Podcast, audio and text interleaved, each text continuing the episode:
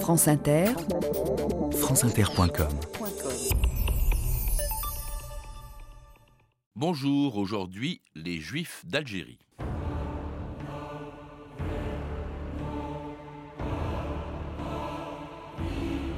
Il est possible d'être à la fois juif et français, tourné vers l'Occident et marqué à jamais par l'Algérie.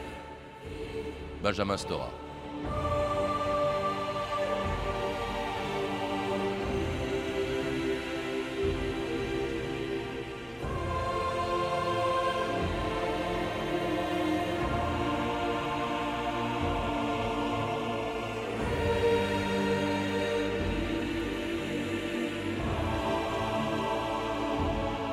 2000 ans d'histoire.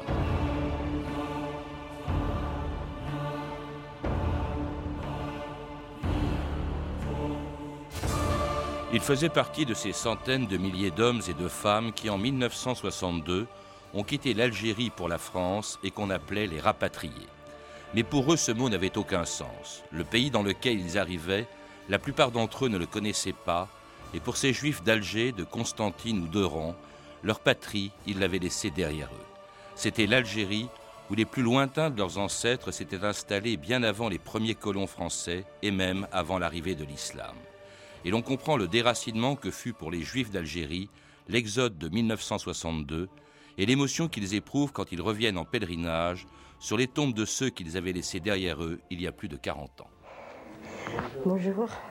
Quand vous habitez ici, Madame Stora, il vous arrivait de recevoir des Algériens de temps en temps? Oui. Donc dans cet appartement, vous avez déjà reçu des Algériens. Oui, c'est vrai. Et aujourd'hui, c'est eux qui vous reçoivent chez vous. C'est eux qui me reçoivent.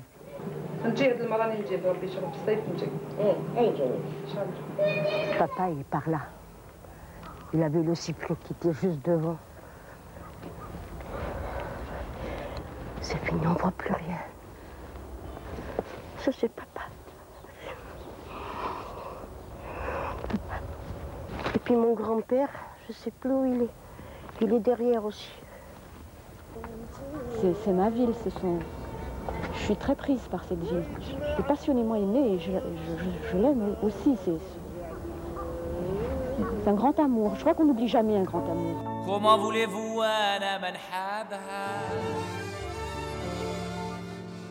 Dans son sein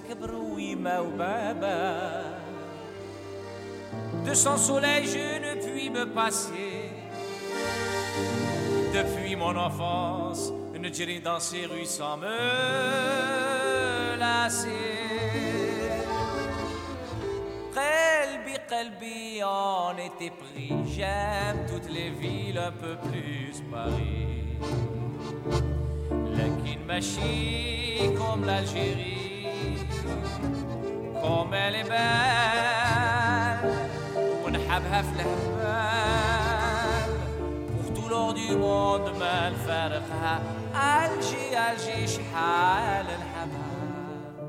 Benjamin Stora, bonjour. Bonjour. Le nom du chanteur que l'on entend ne dira sans doute pas grand-chose à la plupart de ceux qui nous écoutent. C'est pourtant le nom, un nom que connaissent bien tous les pieds noirs. Lily Boniche, un de ces juifs d'Algérie, auquel vous venez de consacrer un livre, Les trois exils des juifs d'Algérie.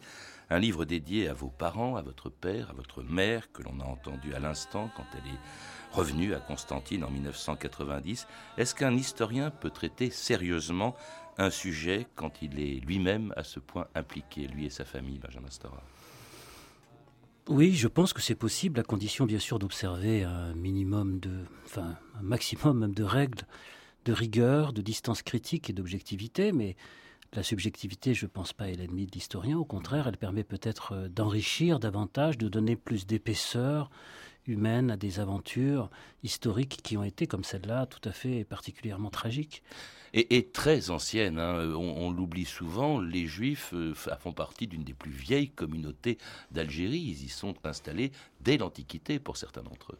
Oui, on trouve des, traces de la présence juive euh, en Algérie, dans le reste du Maghreb, après la destruction du temple de Jérusalem. Donc, euh, il y a très longtemps, près de 2000 ans d'histoire déjà, ces juifs qui vont s'installer d'abord sur les côtes, Alger, euh, Cherchel, euh, et puis euh, ensuite progressivement à l'intérieur des terres. Et on trouve bien sûr cette présence juive aussi à travers la figure légendaire, mythologique de la reine des Aurès, la Kaena, qui a combattu donc les armes à la main, les cavaliers arabes au 7e siècle, Mm. c'est-à-dire avant l'arrivée de l'islam. Donc les, les juifs d'Algérie, effectivement, sont présents avant euh, l'arrivée de l'islam et donc étaient présents aussi au temps du christianisme.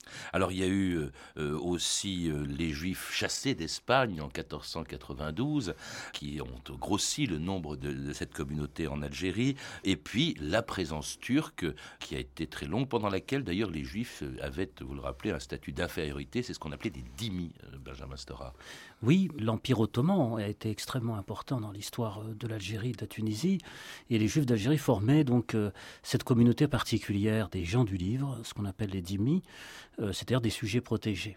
Alors il faut se placer dans le contexte de l'époque, bien sûr, après la révocation, disons, de ce qu'on appelle l'édit de 1492 en Espagne. Les Juifs et les musulmans donc, sont partis vers le Maghreb et une autre partie d'ailleurs est partie aussi vers l'Empire ottoman.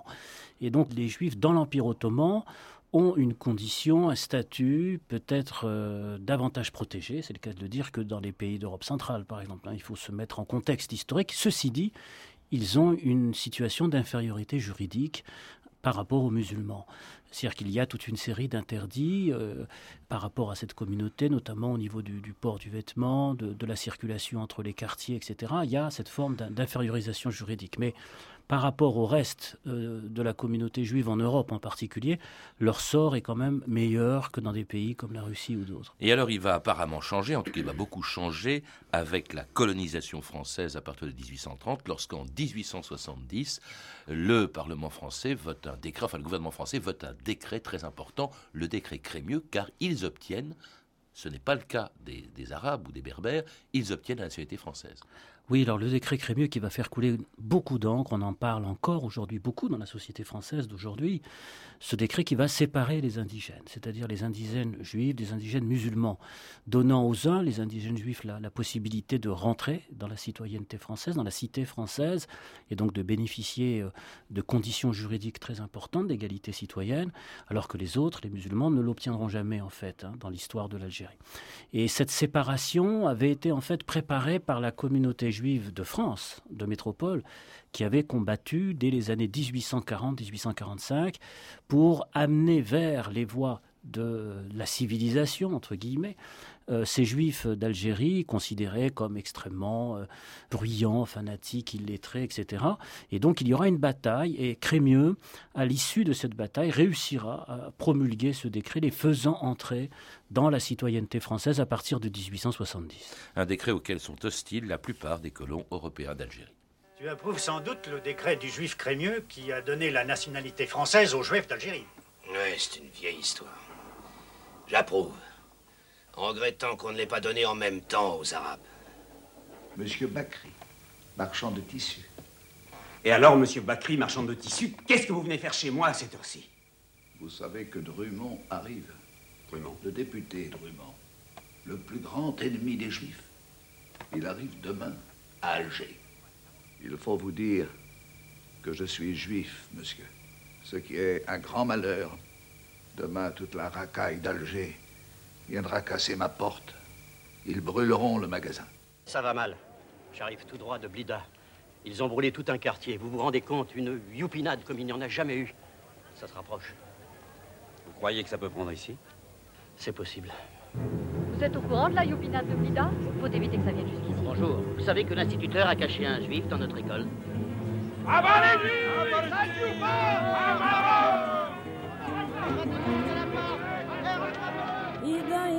غرامك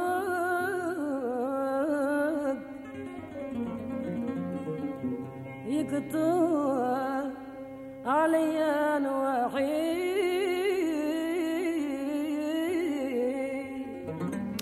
Renette Loranaise, encore une interprète très, très célèbre de cette musique judéo-arabe qui était vraiment typiquement celle des Juifs d'Algérie. En Algérie, où on l'a entendu dans cet extrait de, de film, euh, l'antisémitisme était extrêmement violent, euh, Benjamin Stora.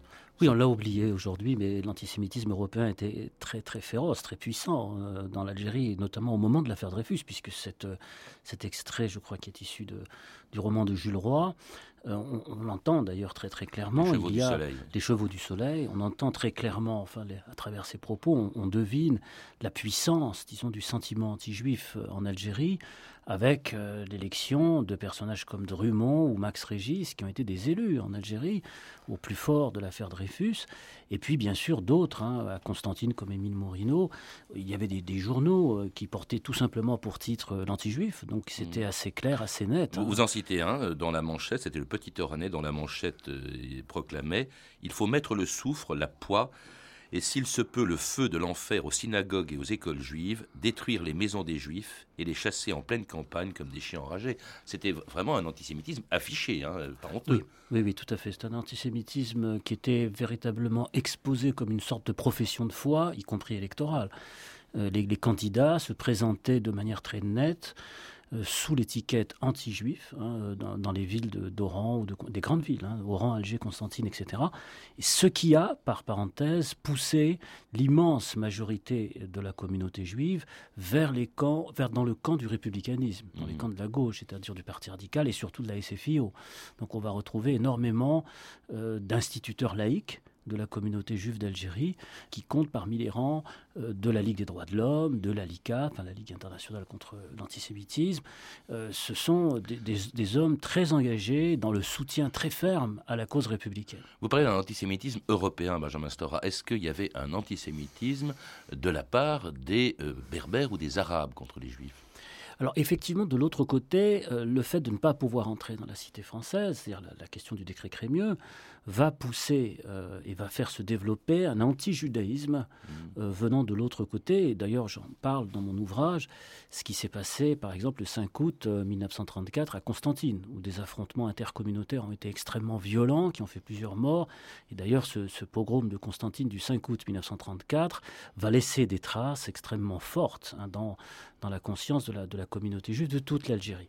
Donc il y a effectivement cet anti-judaïsme qui se réveille par spasme hein, de l'autre côté, mais les leaders de la communauté juive d'Algérie des années 30 en particulier vont essayer de multiplier les initiatives de rapprochement avec la communauté musulmane, notamment pour favoriser l'extension du décret Crémieux aux euh, élites musulmanes. Les Juifs d'Algérie ont combattu, par exemple, pour le projet Bloom-Violette hein, de 1936, mmh. qui prévoyait de donner euh, la citoyenneté française mmh. à 20 000 indigènes musulmans. C'est-à-dire qu'ils étaient dans une problématique de type camusienne, mmh. c'est-à-dire il faut améliorer euh, le républicanisme français. Alors c'est le contraire qui va se produire, vous le rappelez, on n'a pas le temps de développer, mais évidemment avec le régime de Vichy, les lois antisémites euh, décrétées par Vichy dès 1940 sont applicables en Algérie, puisqu'il s'agit de départements français, euh, que l'Algérie n'est pas encore dans la France libre.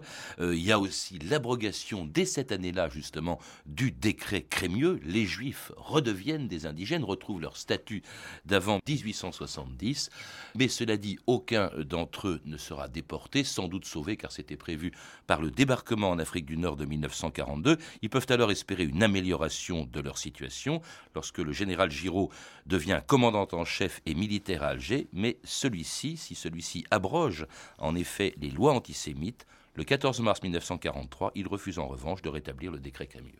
Les lois de discrimination raciale imposées à la France par les nazis n'existent plus. Cette suppression efface la marque d'avilissement dans leur œuvre de persécution, les nazis ont voulu infliger à la France en l'associant de force à leur perversité.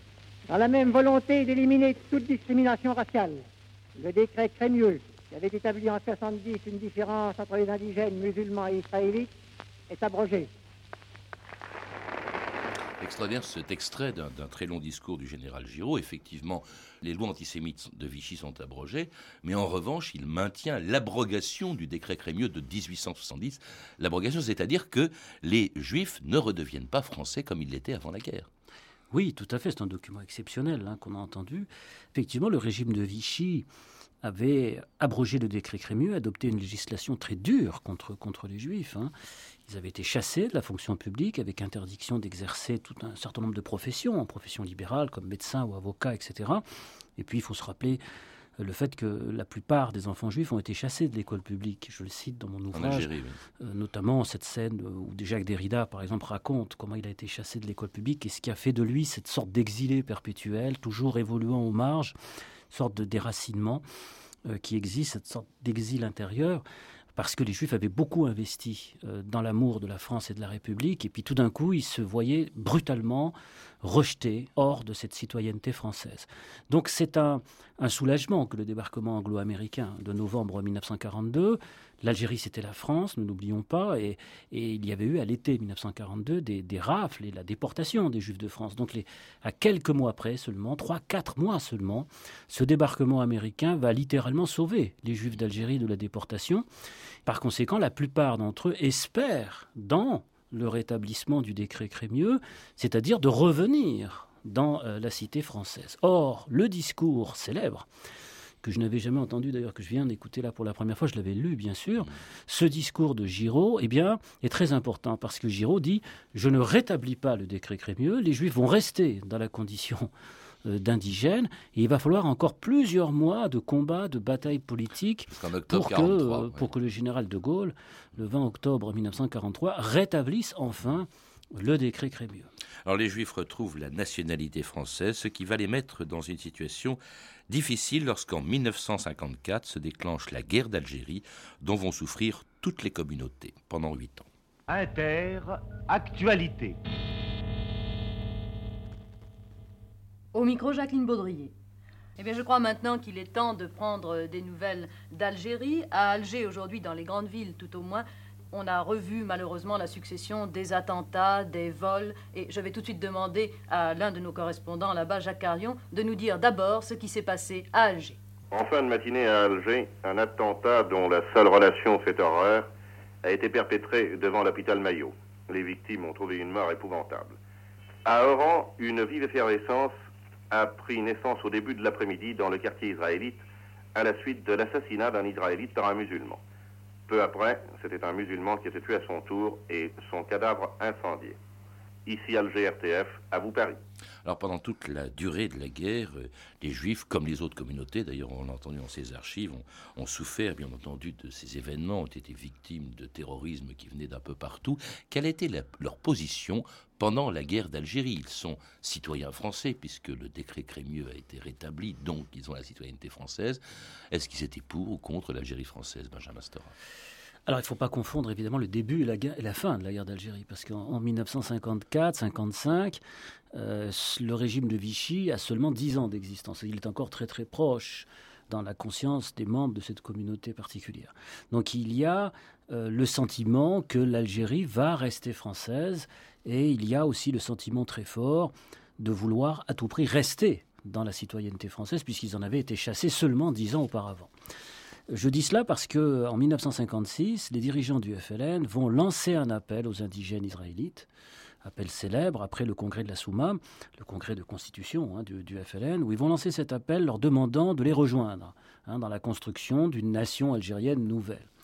Et là, c'est l'heure du choix décisif hein, pour la communauté juive d'Algérie, et ils ne vont pas répondre positivement à cet appel des indépendantistes, des nationalistes algériens pour, tout simplement parce qu'ils ne veulent pas euh, lâcher la proie pour l'ombre. C'est-à-dire qu'ils sont dans une nation, la nation française, ils ne savent pas quelle peut être la future nation algérienne, ils n'en connaissent pas les contours, ils ont même très peur d'un contour qui soit exclusivement arabo-musulman.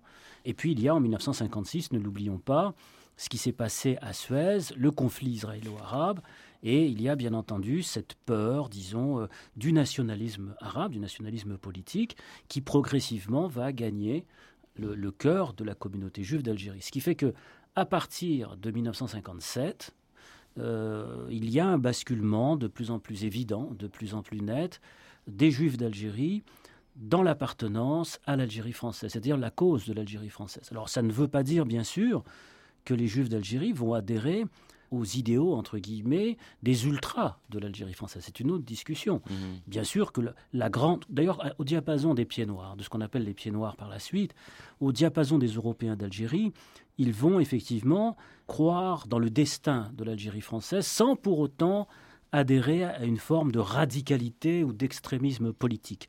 C'est encore une fois une position de type camusienne, mhm. c'est-à-dire essayer de faire en sorte qu'une Algérie nouvelle se construise, plus fraternelle, plus égalitaire, plus heureuse, etc.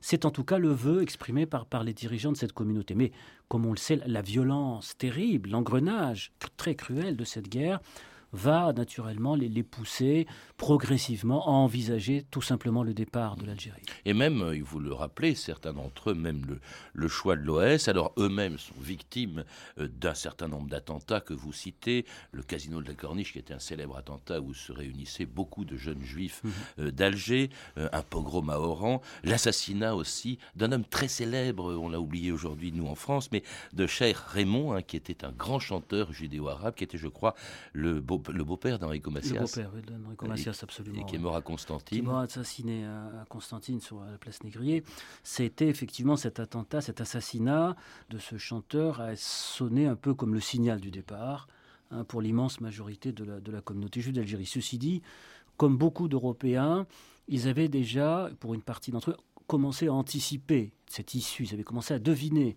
euh, cette fin, et on voit déjà des départs vers la France commencer en nombre relativement important. Ce sont les dernières découvertes hein, au niveau des archives, notamment, d'histoires qui s'ouvrent progressivement. On les voit partir vers la métropole, qu'ils ne connaissent pas d'ailleurs, dès 1957, 58, 59. Et ça, c'est euh, la même chose d'ailleurs hein, pour, pour les Européens. Euh, il y a ce- cette fin d'espérance de l'Algérie française qui commence euh, dans ces années-là. Alors, il est évident que, que la violence, que les attentats, que le terrorisme va les pousser encore plus vers ce départ, et notamment euh, l'assassinat de Chir Raymond, bien sûr. départ qui va s'accélérer encore après les accords d'Évian en 62, tandis qu'un certain nombre euh, de juifs et même quelques pieds noirs euh, restent en Algérie à cette date-là. Quelle est votre profession, monsieur? Coiffeur, Spécialisé. Vous habitez à Alger? À Alger. Est-ce que vous avez l'intention de rester en Algérie? Je reste Pourquoi? Pour des raisons familiales. C'est-à-dire, monsieur? J'ai tout ici. Et je veux rester. Mais je veux rester ici. J'aime l'Algérie, je veux rester ici. C'est la politique qui a fait tout ça. C'est tout. Au micro Jean Piazza. L'actualité s'est transformée chez nous le temps d'un week-end. Peut-être faudrait-il dire qu'elle s'est regroupée autour d'un sujet, d'un problème qui provisoirement éclipse tous les autres, celui des rapatriés. Chaque homme, chaque femme de ce côté-ci de la Méditerranée est devenu conscient du drame qui est en train de se jouer pour des dizaines de milliers d'autres Français qui vivent depuis longtemps, depuis toujours souvent, sur le sol algérien. Vous êtes rapatrié d'Algérie Non, monsieur, je me suis rapatrié tout seul, imaginez-vous. Il y a longtemps que vous étiez en Algérie Moi, monsieur, j'y suis né, j'y ai fait mes études, j'y ai fait mon service militaire, j'ai fait la guerre, j'ai fait tout ce que vous voulez. Quels sont vos sentiments euh, Mes au moment où sentiments Vous arrivez en France. Je préfère ne pas vous les dire. Vous regrettez votre pays Oui, monsieur. Nous essaierons de nous faire ici. Vous avez des parents en France Non, non, en Algérie. Est-ce que vous pensez qu'ils viendront vous rejoindre Ce retour, vous l'avez vous-même connu à 12 ans, c'est l'âge où on s'en souvient, Benjamin Stora. Bah oui, bien sûr, c'était en juin 1962, il faisait très chaud et on est parti en fait avec beaucoup de vêtements parce que comme on avait le droit euh, qu'à deux valises par personne, donc euh, on pouvait pas mettre les pullovers et les manteaux, donc on les a portés sur nous-mêmes. Donc on est parti, enfin je suis parti en juin 1962 avec ces vêtements très chauds. Et un de ces trois exils hein, dont vous parlez, le plus dramatique peut-être, avec un accueil en France qui n'a pas été toujours extraordinaire, comme il ne l'a été d'ailleurs pratiquement pour aucun pied noir. Alors ces juifs d'Algérie ont été plus ou moins bien intégrés, ils sont partis vers la France, mais aussi les États-Unis, très peu, vous le rappelez, vers Israël. Et en France, où ils ont été plus ou moins bien intégrés avec des réussites exceptionnelles, comme celle d'un fils de boulanger de Mascara, qui m'avait dit euh, le déchirement qui avait été le sien euh, quand il a quitté l'Algérie, Alain Afflelou, au micro de France Culture en 1995. La page s'est tournée sur ma vie et mon enfance s'est s'est retrouvée fermée comme un livre qu'on plie quelque part et qu'on range dans une bibliothèque. Elle est restée en Algérie. Mes racines sont très vivaces et je suis profondément plus, je dois le dire, quand on me pose la question, beaucoup plus méditerranéen, beaucoup plus pied noir, beaucoup plus algérien que je ne suis français de métropole, comme on parlait à l'époque. J'ai l'impression d'être un déraciné permanent. Je crois que si on parlait du pays en termes de terre, et la racine, c'est incontestablement l'Algérie. Ville blanche écrasée de soleil où un jour je suis né. Les rues en pente, le pont sur le rumel, les jardins d'orangers. Non, je n'ai pas oublié, bien que ma vie ait changé. Mais le silence est souvent une façon d'aimer. Non, non,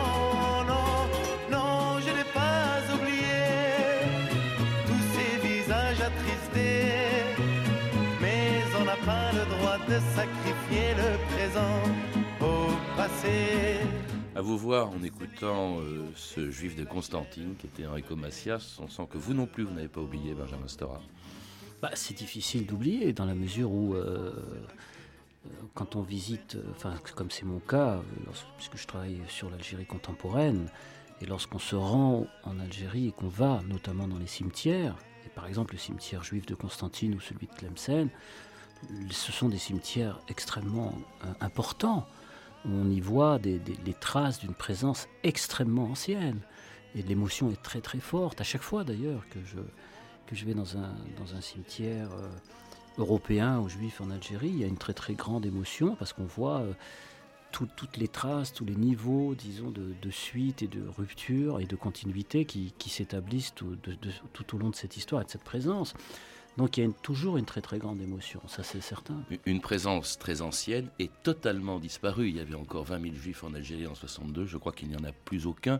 Et pire encore, Enrico Macias, que l'on entendait, qu'on entend encore un peu en fond sonore en ce moment, euh, a été interdit euh, lorsqu'il a voulu ou a pensé revenir en Algérie pour un, pour un récital. Bah, C'est-à-dire que les derniers juifs sont partis effectivement au moment de, de la tragédie algérienne des années 1990, l'irruption de l'islamisme radical. Il y avait encore des juifs en Algérie, mais là ce sont les dernières familles euh, qui sont parties. Il y a eu des assassinats en 1993.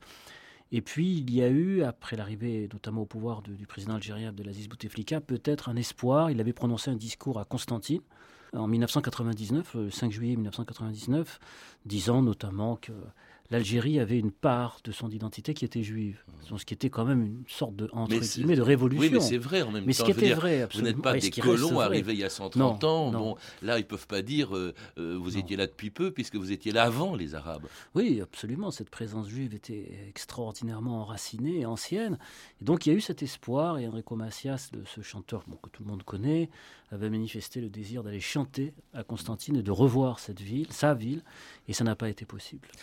Merci Benjamin Stora. Les trois exils juifs d'Algérie, c'est le titre de votre livre dont je recommande la lecture et qui a été publié chez Stock. À lire aussi L'Algérie d'antan de Philippe Lamarck, un beau livre illustré d'anciennes cartes postales, publié chez HC Éditions.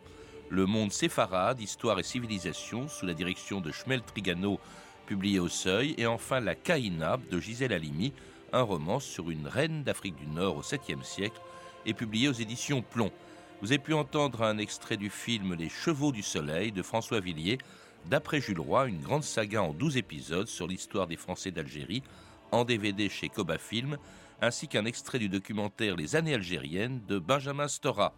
C'était 2000 ans d'histoire à la technique Philippe Duclos et Sandrine Laurent, documentation Claire Destacan, Emmanuel Fournier et Catherine Louis, une réalisation de Anne Kobilac.